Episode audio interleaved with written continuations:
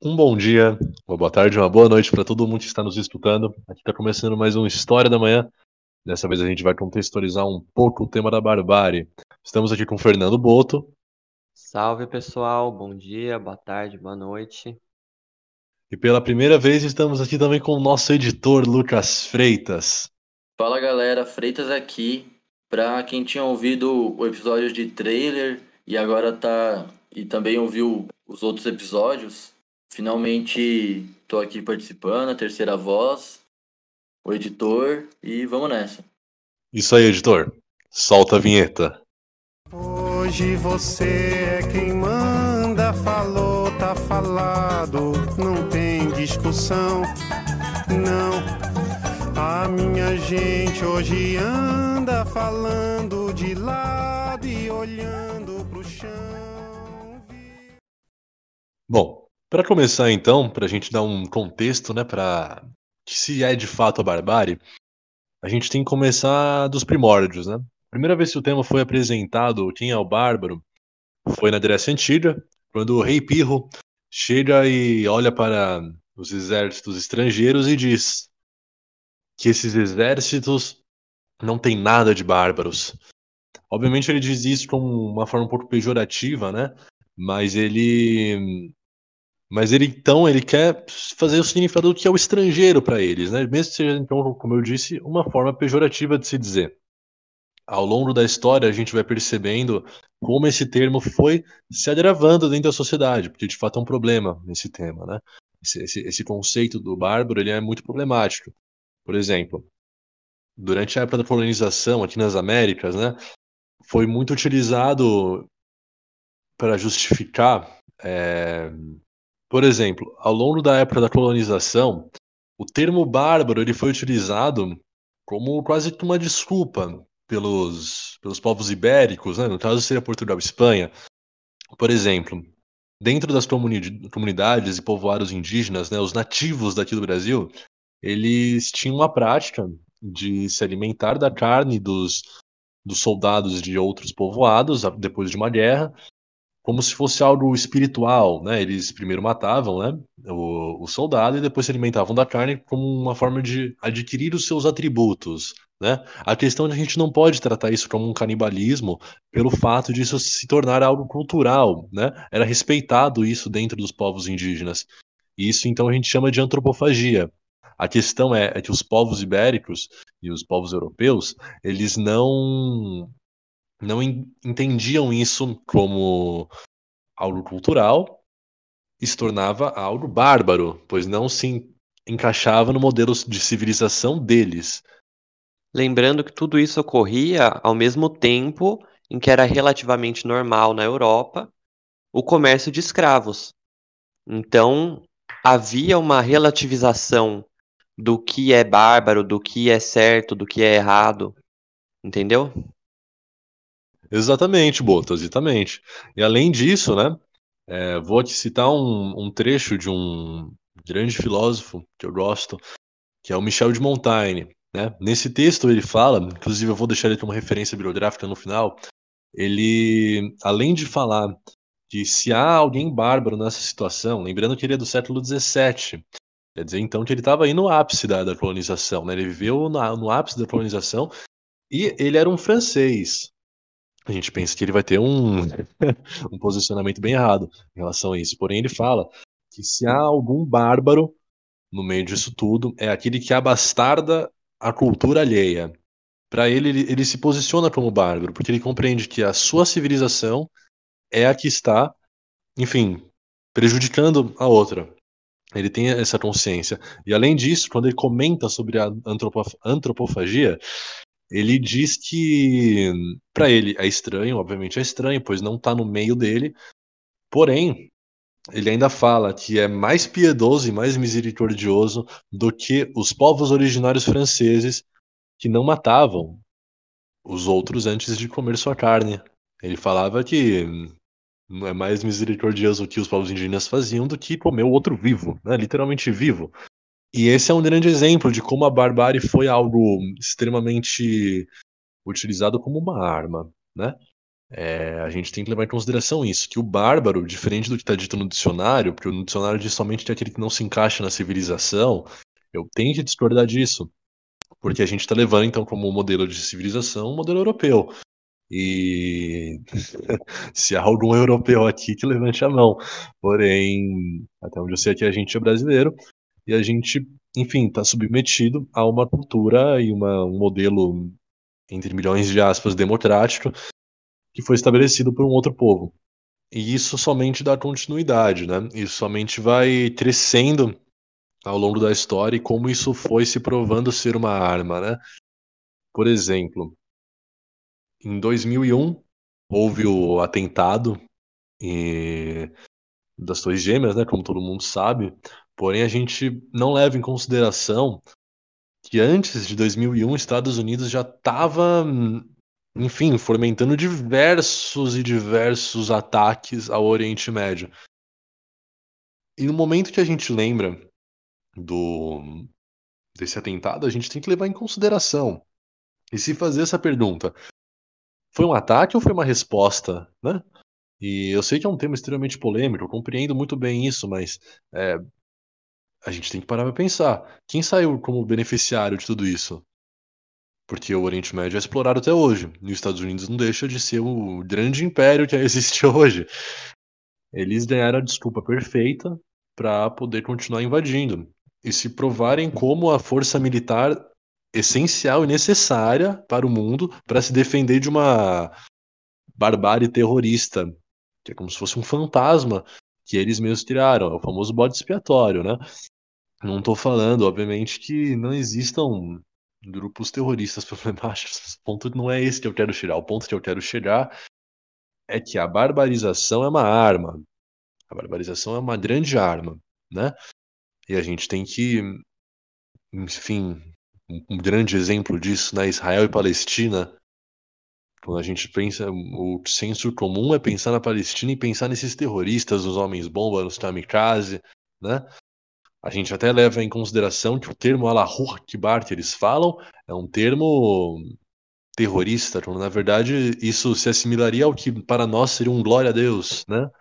E pra, é, o senso comum diz isso ser bárbaro, mas o que há de bárbaro nisso? Quem que tá o bárbaro ali naquela história? O bárbaro é o palestino ali que tá sem casa porque cai um míssil em cima, que tá tendo que ser hospitalizado porque caiu destroços na cabeça dele é a criança que está passando fome na rua porque os pais morreram num atentado sionista. Quem que é o bárbaro nessa situação? Entendem? O bárbaro, se, novamente, como o Michel de Montaigne disse, se há algum bárbaro nessa história, na minha visão, é aquele que oprime o outro. E a gente tem que ter, abrir muito bem a nossa cabeça e pensar quem que é o oprimido e quem que é o opressor. Voltando até um pouco para a gente tratar um pouco sobre essa questão do sistema político de cada país, né? A gente estabelece então, já que nosso modelo de civilização ele é completamente submetido ao sistema ocidental, ao sistema anglo-saxão, ao sistema europeu, é, a gente tenta pensar que a enfim, a democracia há de ser o modelo correto para todas as civilizações. E eu concordo que a, democracia é algo lindo, mas por quê? Dentro de diversas culturas, tem que haver apenas uma correta, entendem? O que trouxe, o que a democracia fez para se mostrar que ela é o certo para cada território no país, ou melhor, perdão, cada território que existe no mundo. Na colonização própria, haviam modelos de estados aqui com os próprios indígenas. Obviamente, eles não tinham a palavra Estado, eles definiam de outras formas, mas haviam modelos de organização política e social. É, Marcão, é, é até interessante você falar da, da democracia, né, e a forma como ela é, as pessoas agem em prol dela, e também de se lembrar que o próprio surgimento da democracia, que também foi na Grécia, junto com o conceito de barbárie, são, tipo, uma sociedade que não era nada democrática, né? Não tinha nenhuma capacidade de decisão nem para as mulheres, para os estrangeiros, para os escravos. Então, que berço da democracia é essa? Então, ela já nasceu abortada? É, Então, como que a pessoa vai defender a imposição da democracia, sendo que o próprio conceito tá sempre meio deturpado, meio sujo?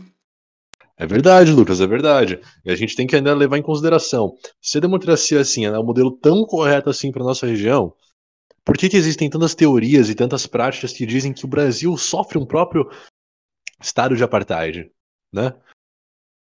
Por exemplo, obviamente ele não é tão explícito em outros casos, como foi na África do Sul, como é Israel e Palestina, né? A gente tem que pensar, por exemplo, pega o nosso parlamento.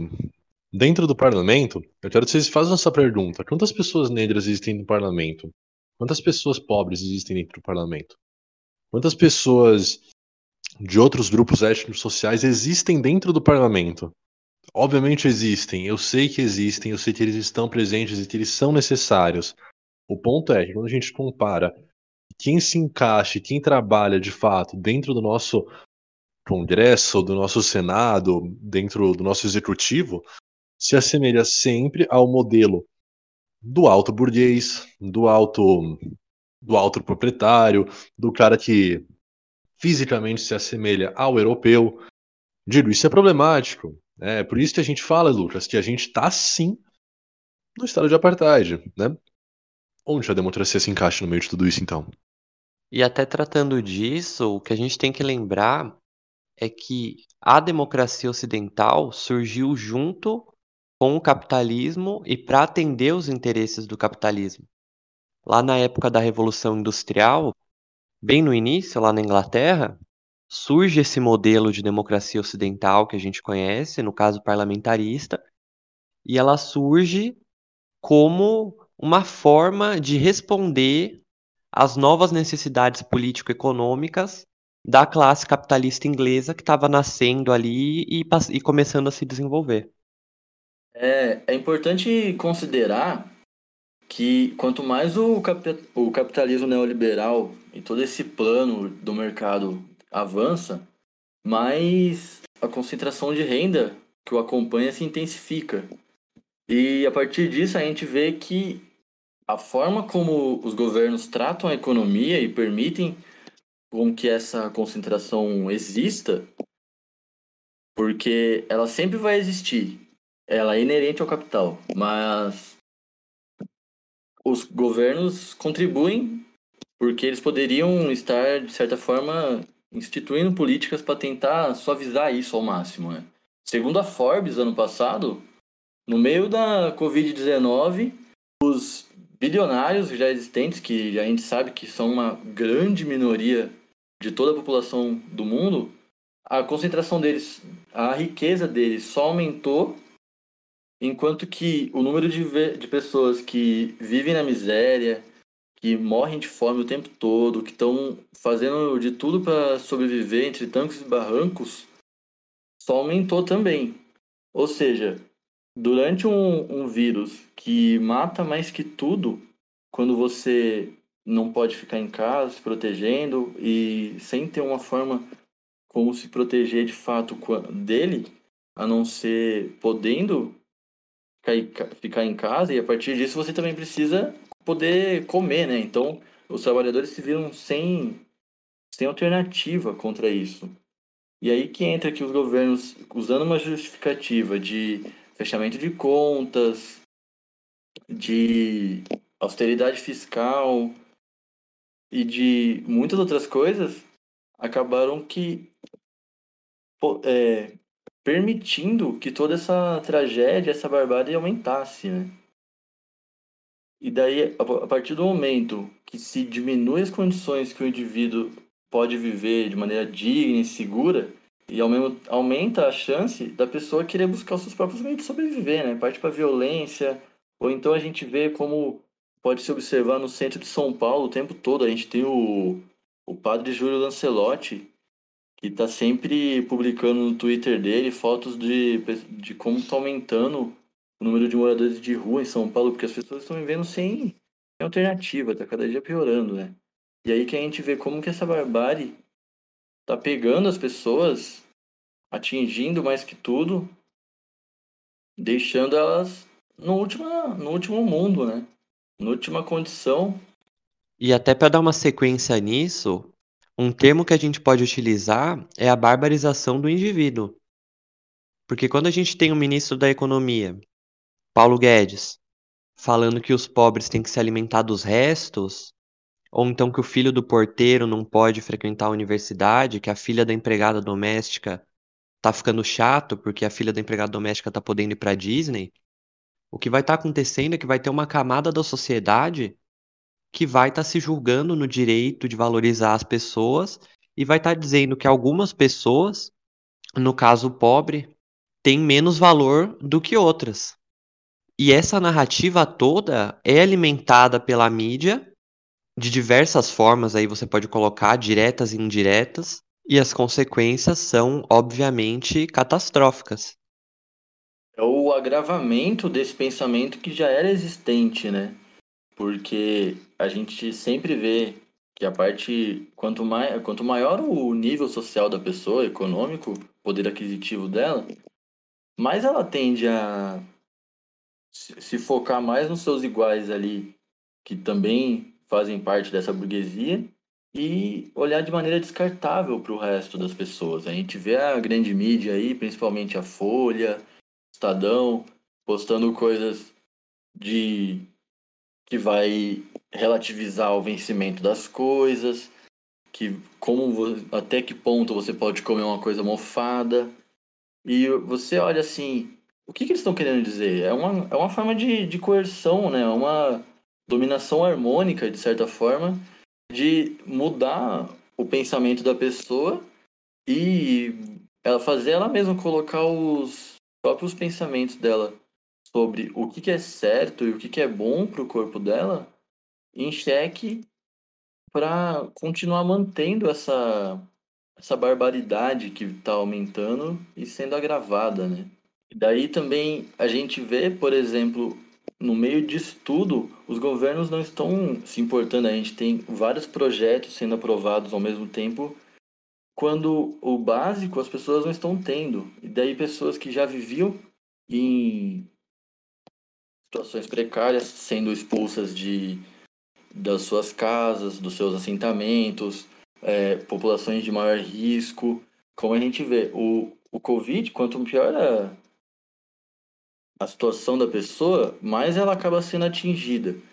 E daí o governo faz o quê? Vai tentar melhorar essa situação? Não, ele piora, ele expulsa a pessoa, ele aprova um projeto que vai tirar, por exemplo, o indígena da sua própria terra, ele faz invasão na periferia e mostra como se tivesse tudo normal. É como se a gente estivesse sendo cada vez mais anestesiado pelo mal e fazendo a gente ver que tá tudo bem. É só mais uma pauta ali do jornal. Isso que é o sintoma mais grave da, da barbárie nos dias de hoje. Exatamente, Lucas, exatamente. Até continuando um pouco nesse debate sobre democracia, né, cara? A gente critica a ONU, né, não pelo fato da ideia dela, mas em, em, em, suma pelo fato dela ser extremamente submissa aos Estados Unidos, né? Vamos pegar um exemplo muito muito forte, né, que aconteceu, que foi em 2003, em Bagdá, Iraque né? O que, que aconteceu? Havia lá uma embaixada da ONU lá dentro, onde haviam sim diplomatas, inclusive brasileiros, que estavam tentando estabelecer dentro do Iraque ajuda para o povo iraquiano estabelecer um regime que fosse agradável a eles. Porém, também havia diplomacia norte-americana. O que, que eles estavam tentando fazer? Eles estavam tentando implementar a democracia lá dentro. O que, que aconteceu? Foi tanta pressão que essa embaixada norte-americana fez que houve um atentado nessa embaixada da ONU, né? Que inclusive matou, acabou que matou diplomatas que estavam sim comprometidos com a causa de pacificar os povos, entendem? Novamente, a nossa crítica para a ONU é essencialmente que ela é submissa aos Estados Unidos, né? Não é à toa, você pega diversos países que ainda estão em embargo dos Estados Unidos e que simplesmente pelo voto deles se continua o embargo continua. Agora, partindo para um ponto até um pouco diferente, né, para a gente compreender melhor de como funciona essa ferramenta, essa arma, que é a barbarização do indivíduo, como o Boto citou, a gente tem que levar em consideração como ela funciona nas suas entrelinhas. Né? Por exemplo, se você pega uma pessoa que que fala aí grandes barbaridades sobre qualquer estrangeiro, né, usa a xenofobia em draus fortes, né, draus fortes, em draus fortes. Da onde surgiu esse preconceito? Pode muito bem ter surgido hum, de um contexto familiar, de um contexto social onde a pessoa está no meio envolvido, né? Mas às vezes isso está tão inerente à realidade dessa pessoa que ela não percebe que ela tem isso e ela fala como fosse algo natural, pois isso faz parte do modelo civilizacional dela. Porque o modelo civilizacional dela está inerente a esse modelo ocidental, europeu, como eu tinha dito antes, que trata a barbarização do indivíduo como uma necessidade, quando na verdade é extremamente prejudicial, como também já vemos comentando, né? Então o que acontece? O que acontece é que às vezes a pessoa não percebe que ela tem a barbarização porque ela é estrutural, né? Ela, ela tem um sentimento da xenofobia, do, da misoginia como um todo, e ela não, ela, ela não percebe. É aí que a arma da barbárie é extremamente perigosa, né? Como eu disse, por muitas vezes ela está inerente ao ser humano. É por isso que o método da reflexão, a gente está sempre se questionando o que é certo, o que é errado, tem que ser fundamental e constante para a gente lutar contra algo que está, enfim, como estrutura dentro da nossa sociedade.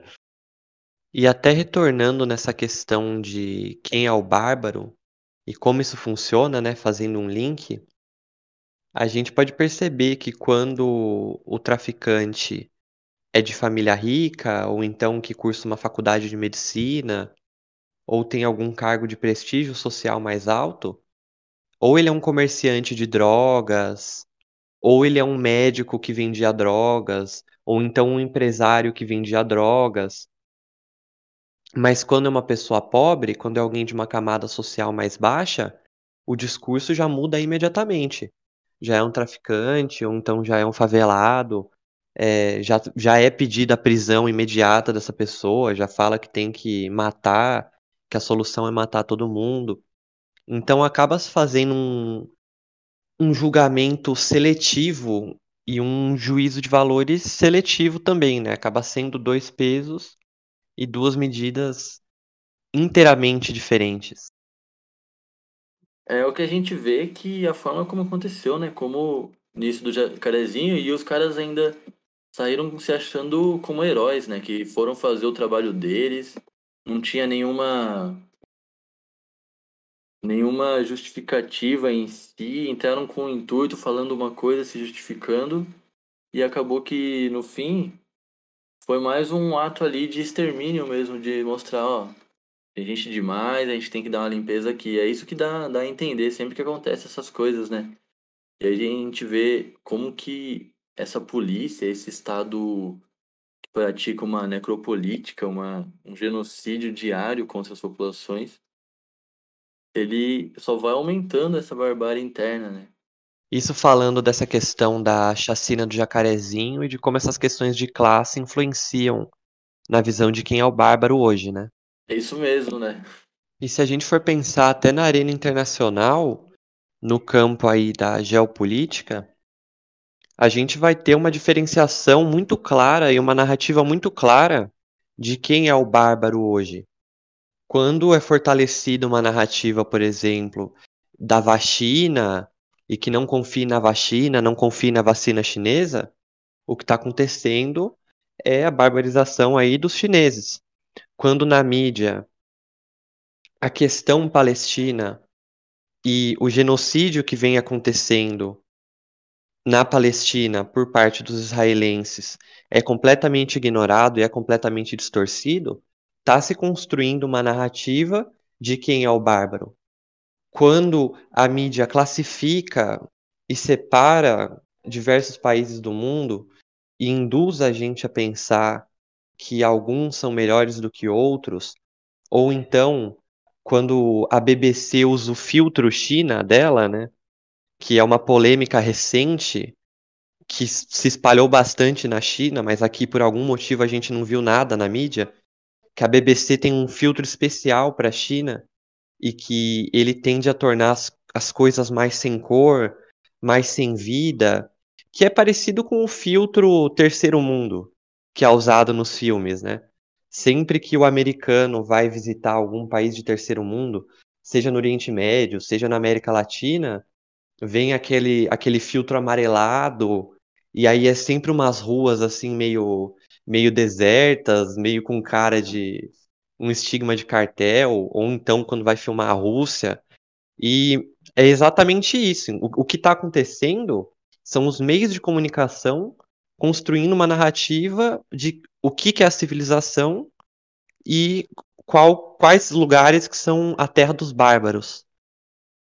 Exatamente, Boto. A barbarização da China ela é ainda mais profunda do que a gente pensa. Então, ela passa assim: temos passinhos para se chegar, para a gente compreender, na real, como funciona a barbarização da China. Né? Vamos lá. A primeira coisa que a gente tem que definir, obviamente, a xenofobia que já é, é por si só contra o, com, a, com a Ásia, né? E isso já é um ponto que trabalha a questão da barbarização da China Outro ponto muito importante para a gente compreender é a questão da China ser um país, uma república socialista. A barbárie, ela também se encaixa em questões ideológicas.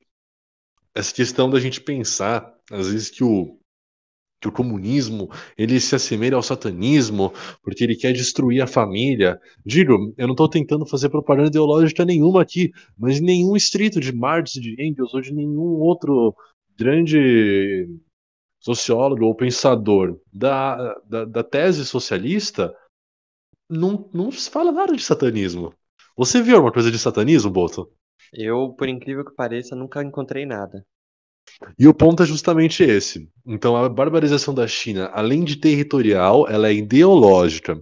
E a partir disso, eles começam a construir grandes e grandes ofensas que, enfim, não se pode dizer que mancha a imagem do, do país asiático, porque, querendo ou não, é ele que manda no comércio internacional, mas isso já é assunto para outro episódio. E, inclusive, uma coisa muito interessante de trazer para isso, e é engraçado, né? A história se repete. É, o pretexto para se iniciar a Guerra do Ópio que foi uma grande guerra entre o Reino Unido e a China, né? Foi a guerra que marcou o início do século perdido da China. Foi um século que a China foi intensamente explorada pelas potências ocidentais. O pretexto que marcou essa guerra foi que um marinheiro britânico cometeu um crime em território chinês. E aí o Reino Unido se desentendeu porque ele não queria que esse marinheiro fosse julgado pelo sistema, abre aspas, bárbaro de justiça da China. Então, essa visão do Reino Unido sobre a China foi utilizada como pretexto para, de fato, saquear o país e continuar drogando as pessoas dentro da China, né? Foi uma guerra para que para eles terem o direito de comerciar ópio. Surpreendente, né? Surpreendente. Surpreendente demais. Só uma coisa que ainda sobre isso da China, da, vagi, da, vagi, da vagina.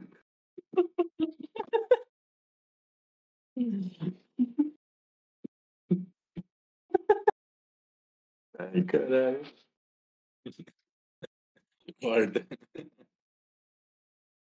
Só uma coisa ainda sobre isso, sobre a China e a vacina. Uma coisa que a gente vê que é até engraçado, ainda voltando naquilo que a gente estava falando sobre a naturalização e o papel da mídia nisso tudo, nessa reconstrução e nessa relativização da barbárie, a gente vê que, por exemplo, no come... desde o começo da pandemia, rola uma... uma tentativa desesperadora de culpar a China sem nenhum argumento científico próprio. O país está aberto para quem quiser ir lá e procurar e tal. Muito pelo contrário, muita, muitas pesquisas e de rastro dizem que eles foram ainda os primeiros a denunciarem que teve casos em outros lugares. Não fazendo uma defesa totalmente cega da China, mas sendo honesto com as questões, que é você ver isso, essa construção, e que como a, a mídia reage, né? Porque, por exemplo, a gente tem a Globo, que passou no último domingo, no Fantástico, no caso, dia 20, que a gente está gravando dia 27, uma matéria quase que afirmando com todas as letras que o vírus surgiu na China, foi criado em laboratório, sendo que, mais uma vez, praticamente um espalhar fake news a segunda maior rede de televisão do mundo. Porque daí a gente vê aonde que entra a mídia nessa construção do da aparência dos outros países e desse preconceito que só piora. E tratando até dessa questão da mídia, uma coisa que eu gosto sempre de lembrar é de como foi contado e ainda é contado toda a narrativa da Primavera Árabe, né, que é visto como um grande movimento popular espontâneo de libertação dos povos. Sendo que, na verdade, não foi bem assim, né? Existiam pautas legítimas e existiam, é, e existiam protestos espontaneamente populares, isso é verdade. E não tem nada de errado em pedir por maior participação popular na política, não tem nada de errado em pedir proteção a minorias, não tem nada de errado em pedir maior participação da mulher na sociedade. Isso tudo é ok. É ok não, né? É justo e deve ser feito. Agora, o que aconteceu na Primavera Árabe foi os Estados Unidos se apropriando dessas pautas e financiando grupos pró-Estados Unidos para transformarem esse país em vassalos do próprio Estados Unidos. Tanto que os Estados Unidos não é campeão da, da liberdade e dos direitos humanos, que os seus dois maiores parceiros, dois dos seus maiores parceiros internacionais, a Arábia Saudita e Israel, são os grandes vencedores em questão de número de violação de direitos humanos.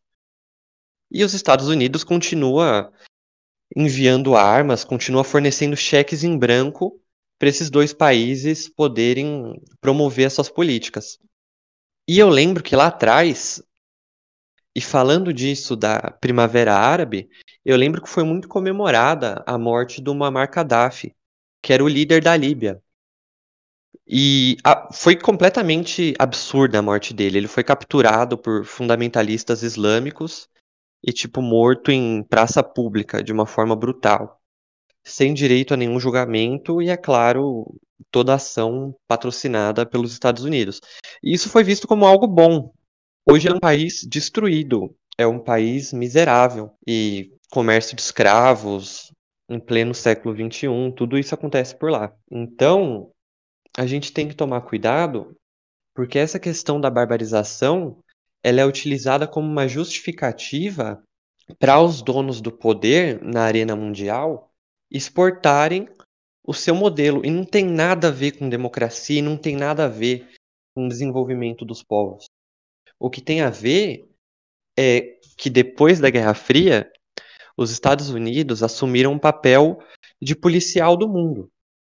E o fato de eles e a aliança militar deles, que é a OTAN, terem se dado o direito, terem se garantido o direito de intervir na Líbia, que é um país soberano, significa que eles, na, em tese, né, porque a gente sabe que isso tem muito mais a ver com poder, em tese tem a ver com eles se julgarem detentores de um modelo político civilizacional mais avançado e eles se julgarem no direito de exportar esse modelo político civilizacional, nem que seja força para outros países. E agora, para relembrar vocês, uma das grandes justificativas da colonização da África e de diversas outras partes do mundo foi a missão civilizatória. Foi a ideia de que o europeu estaria em um nível de civilização mais avançado e que aí ele colonizar territórios seria, na verdade, um, uma boa ação para com os povos colonizados mas a gente sabe que tudo isso nunca passou de dinheiro, de recursos, de matéria-prima, enfim. Bom, então fazendo jus ao nosso nome, vamos tratar um pouco sobre as nossas perspectivas para o futuro, né? Dessa vez eu gostaria muito, mas eu gostaria muito mesmo de trazer boas notícias, porém eu não acredito que noticiações necessariamente devam ser desmotivadoras, né? Porque a questão da barbárie, ela é muito ligada com o preconceito, e preconceito, como a gente debateu longamente por dentro desse episódio, é, por muitas vezes, infelizmente, é inerente a grandes parcelas da nossa sociedade. E só há uma forma da gente mudar tudo isso. Essa única forma é rompendo a estrutura que mantém a barbárie, que mantém a barbarização, que mantém a xenofobia e que mantém o preconceito. E é essa mesma que a gente tem que derrubar e a gente tem que destruir. Compreendem? Então a minha análise ao futuro é qual? Que as coisas não mudarão. É impossível dar uma previsão, é impossível fazer uma análise gigantesca de conjuntura, pois a forma de acabar com isso é acabando com a estrutura. Eu compartilho em muito a opinião do Marcão, essa ideia que o Marcão expôs aqui. E eu acredito que é isso. A gente precisa de uma transformação estrutural ampla para poder mudar esse cenário. Mas eu também não acho que é motivo para se desesperar. Eu tenho uma frase que é a seguinte: Não tenho nada a perder. Tudo que eu tinha para perder, eu já perdi mesmo. Então que se foda. Tá me entendendo? A gente tá no Brasil, século XXI, governo Bolsonaro.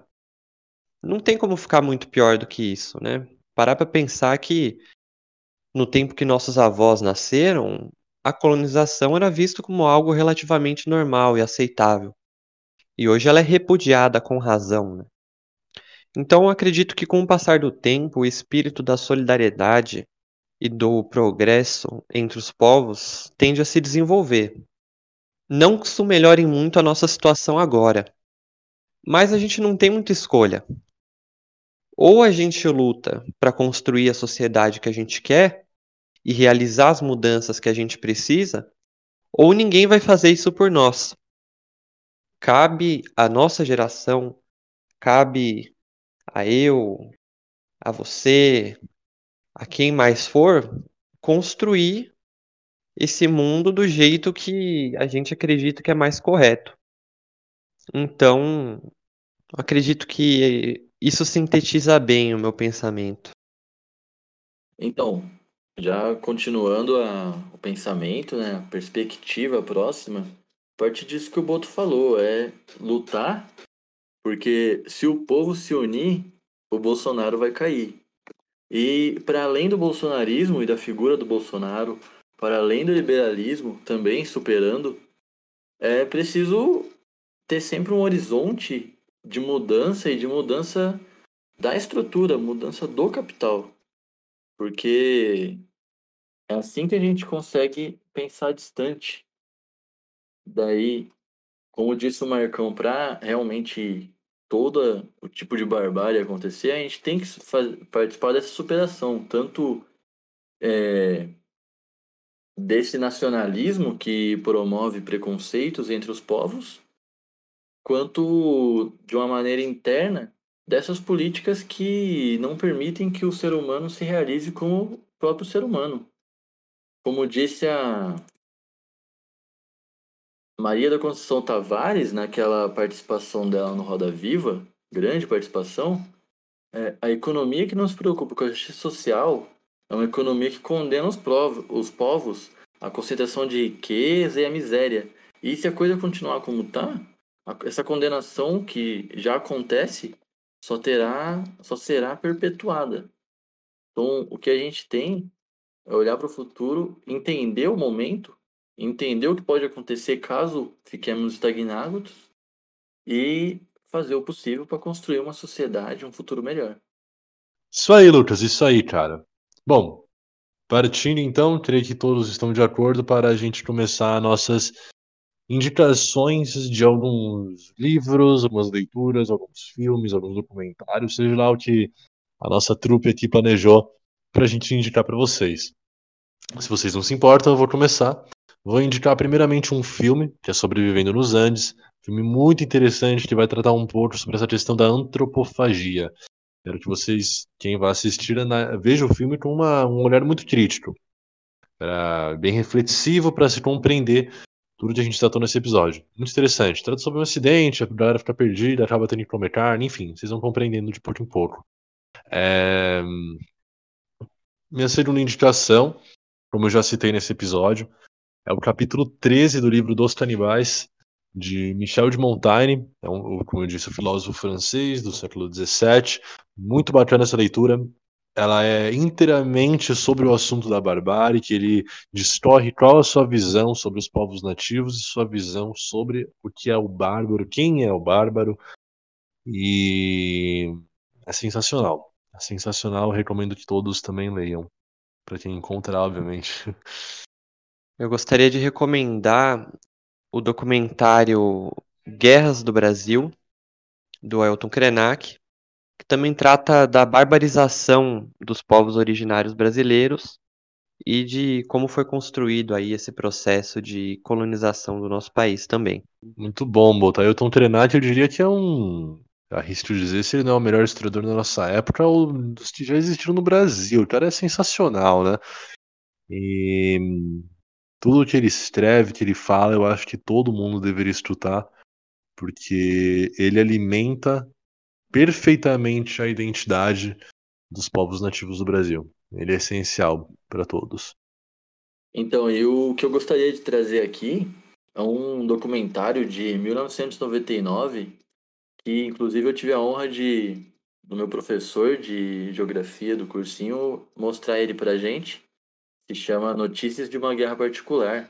Ele mostra muito sobre a realidade aqui do Brasil e tudo. Fala até um pouco sobre como que muitos, muitas práticas de crime organizado foram construídas através do, da história aqui no Brasil, a partir da, da união, fortalecimento dentro da própria prisão, que, como a gente imagina, como todo mundo deve imaginar, né? A prisão ela tem esse local que se dão como a desculpa de isolar a pessoa da sociedade para que ela não volte a cometer crimes e acaba agindo com um completo oposto, né? Só piora a mente da pessoa que cai lá dentro.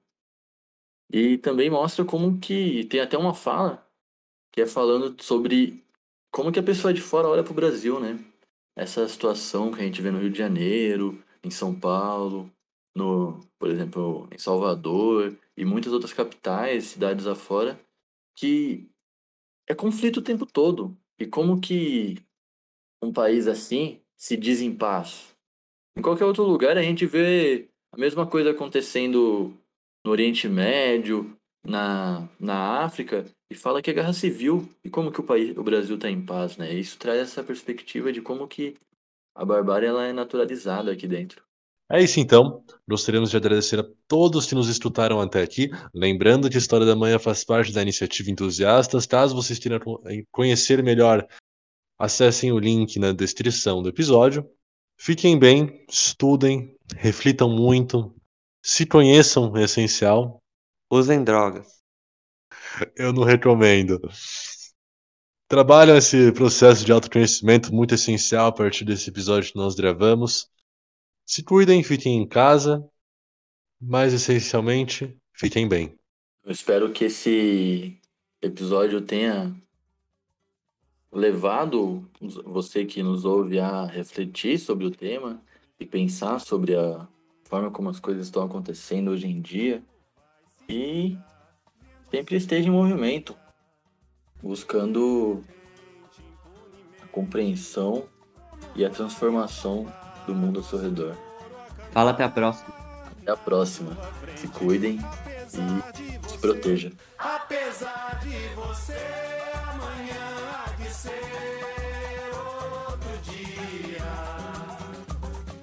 Você vai se dar mal, etc e tal. Laraiá, laraiá.